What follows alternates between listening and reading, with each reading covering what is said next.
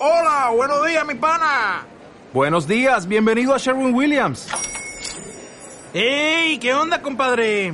¿Qué onda? Ya tengo lista la pintura que ordenaste en el ProPlus app. Con más de 6.000 representantes en nuestras tiendas listos para atenderte en tu idioma y beneficios para contratistas que encontrarás en aliadopro.com. En Sherwin Williams somos el aliado del PRO.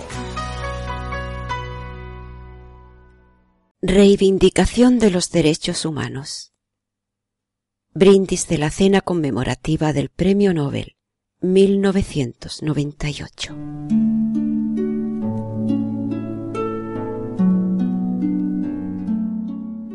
Majestades, Alteza Real, señoras y señores, se cumplen hoy exactamente 50 años de la firma de la Declaración Universal de los Derechos Humanos.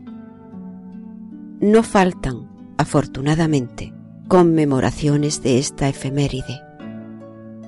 Sabiendo, como sabemos, con qué rapidez la atención se fatiga cuando las circunstancias le piden que se ocupe de asuntos serios, no es arriesgado prever que el interés público por este asunto comience a disminuir a partir de mañana mismo. Claro que nada tengo contra estos actos conmemorativos. Yo mismo he contribuido a ellos, modestamente, con algunas palabras. Y puesto que la fecha lo pide y la ocasión no lo desaconseja, permítaseme que pronuncie aquí unas cuantas palabras más. Como declaración de principios que es, la Declaración Universal de los Derechos Humanos no impone obligaciones legales a los estados, salvo si las respectivas constituciones establecen que los derechos fundamentales y las libertades en ellas reconocidos serán interpretados de acuerdo con la declaración. Todos sabemos, sin embargo, que ese reconocimiento formal puede acabar siendo desvirtuado o incluso denegado en la acción política en la gestión económica y en la realidad social. La Declaración Universal generalmente está considerada por los poderes económicos y por los poderes políticos, incluso cuando presumen de democráticos, como un documento cuya importancia no va más allá del grado de buena conciencia que les proporciones. Este medio siglo no parece que los gobiernos hayan hecho por los derechos humanos todo aquello a lo que moralmente, cuando no por la fuerza de la ley, estaban obligados. Las injusticias se multiplican en el mundo, las desigualdades se agravan, la ignorancia crece, la miseria se expande. La misma esquizofrénica humanidad, capaz de enviar instrumentos a un planeta para estudiar la composición de sus rocas, asiste indiferente a la muerte de millones de personas a causa del hambre.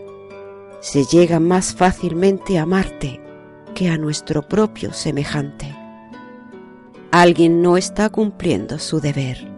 No lo están cumpliendo los gobiernos, ya sea porque no saben, ya sea porque no pueden, ya sea porque no quieren o porque no se lo permiten aquellos que efectivamente gobiernan, las empresas multinacionales y pluricontinentales cuyo poder, absolutamente no democrático, ha reducido a una cáscara sin contenido lo que todavía quedaba del ideal de la democracia.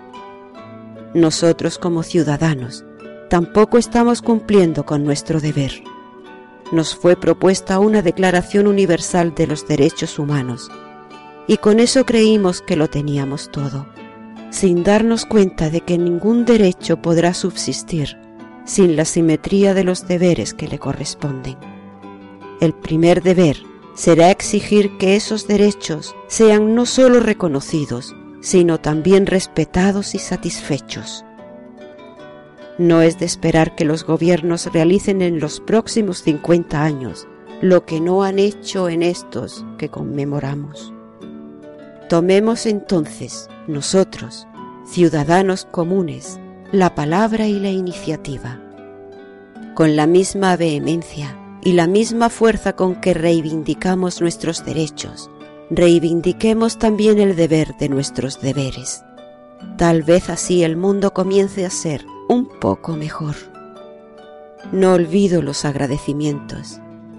En Frankfurt, donde estaba el día 8 de octubre, las primeras palabras que pronuncié fueron para agradecer a la Academia Sueca la concesión del Premio Nobel de Literatura.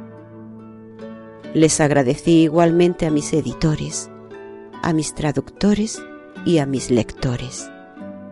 A todos les vuelvo a dar las gracias. Y ahora también a los escritores portugueses y de lengua portuguesa, a los del pasado y a los de hoy.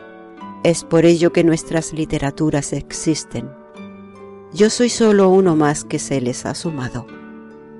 Dije aquel día que no nací para esto, pero esto me ha sido dado. Gracias.